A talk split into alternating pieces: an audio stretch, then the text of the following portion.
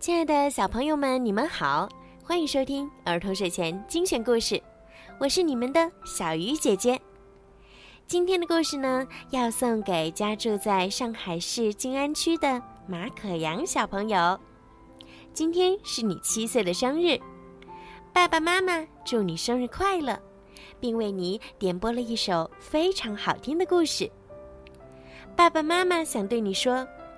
希望你今年在升入小学后，能养成良好的生活学习习惯。爸爸妈妈看好你哦，加油！小鱼姐姐也要祝马可阳小朋友做一名好好学习、天天向上的小学生哦。好了，现在让我们一起来听今天送给你的故事——钻石城堡的危机。一天，莉安娜在小溪里发现了两颗非常特别的心形石头。她把石头穿上丝线，做成了两条漂亮的项链。莉安娜把其中一条送给了好朋友艾丽莎。这是我们的友谊项链，它一定拥有神奇的力量。艾丽莎高兴地说。两个女孩开始许愿：愿我俩今天、明天，永远都是好朋友。就在他们许愿时，项链发出了神秘的光芒。这天，莉安娜在她和艾丽莎居住的棚屋附近，发现了一面古镜。这不是美乐迪藏身的古镜吗？莉安娜对艾丽莎说：“美乐迪是两个女孩的好朋友，她住在钻石城堡，以前曾被女巫露迪亚赶到古镜中。多亏两个女孩的帮助，她才回到钻石城堡。”莉安娜担心美乐迪又遇到危险。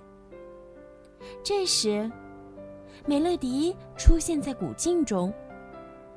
他告诉两个女孩，露迪亚为了统治钻石城堡，用魔咒将两位掌管城堡的音乐女神变成了石像。美乐迪是音乐女神的学生，他目睹了这一切，只好逃出来向他们求救。美乐迪说：“钻石城堡在七彩灵石附近。”在那里弹奏女神的乐器，就能破解露迪亚的魔咒。艾丽莎和莉安娜决定帮助美乐迪解除钻石城堡的危机。女孩们启程出发了，她们走啊走啊，一路上又累又渴，精疲力尽。到了黄昏时，莉安娜看见前方有一座别墅。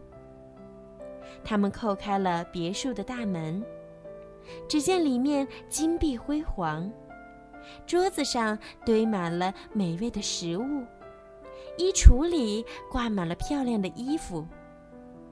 艾丽莎疲惫地说：“我太累了，我想留在这里。可是我们已经答应了美乐迪。”莉安娜提醒艾丽莎。艾丽莎还是摇摇头，她的信念动摇了。美乐迪是我们的朋友啊，莉安娜继续劝说好朋友：“如果你真是我的朋友，你就会理解我的想法。”艾丽莎一气之下，一把抓起项链，狠狠扔在了地上。是啊，我的确不能理解你。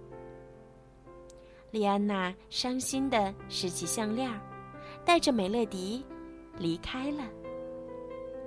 不久，露迪亚出现在门口。原来这座别墅是他安排的陷阱。露迪亚向艾丽莎施展魔咒，让艾丽莎乖乖地说出了莉安娜的行踪。另一边。莉安娜已经到了七彩灵石附近，她有些失落。嗯，要是艾丽莎也在这里就好了。在这个世界上，她是最了解我的人。这时，露迪亚赶来了，把莉安娜抓到了一个岩洞中。艾丽莎也在那里。把美乐迪交给我。露迪亚对莉安娜说：“不，我绝不出卖朋友。”莉安娜坚定的回答。为了逼迫莉安娜，露迪亚命令被魔咒控制的艾丽莎走向悬崖。艾丽莎，不！莉安娜奋力追上，把项链重新戴到了好朋友的脖子上。艾丽莎顿时清醒了过来。愿我俩今天、明天，永远都是好朋友。莉安娜和艾丽莎重复着誓言。奇迹发生了，莉安娜手中的古镜发出万丈光芒。